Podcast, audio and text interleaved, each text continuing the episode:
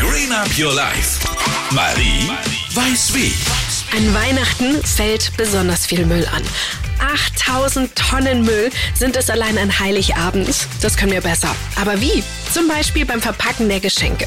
Man könnte Geschenkpapier wiederverwenden. Ja, da lohnt es sich natürlich, das Papier nicht aufzureißen. Es gibt aber auch Recyclingpapier oder man nutzt die Bestellkartons oder sogar Zeitungspapier. Aufhübschen kann man das Ganze dann ganz kreativ, zum Beispiel mit Trockenblumen oder Schleifen. Oder man bemalt die Verpackungen selbst. In Japan ist man richtig nachhaltig unterwegs, ganz automatisch. Da werden die Geschenke kunstvoll in Stoffe verpackt. Diese Technik nennt man Furoshiki und der Vorteil ist, dass man die Stoffe so immer und immer wieder verwenden kann und es sieht auch noch super schön und stilvoll aus. Ein weiterer großer Punkt bei der Müllvermeidung ist, die Lebensmittelverschwendung im Blick zu haben. Jährlich werden in Deutschland etwa ein Drittel der gekauften Lebensmittel in den Müll geworfen. Das muss nicht sein.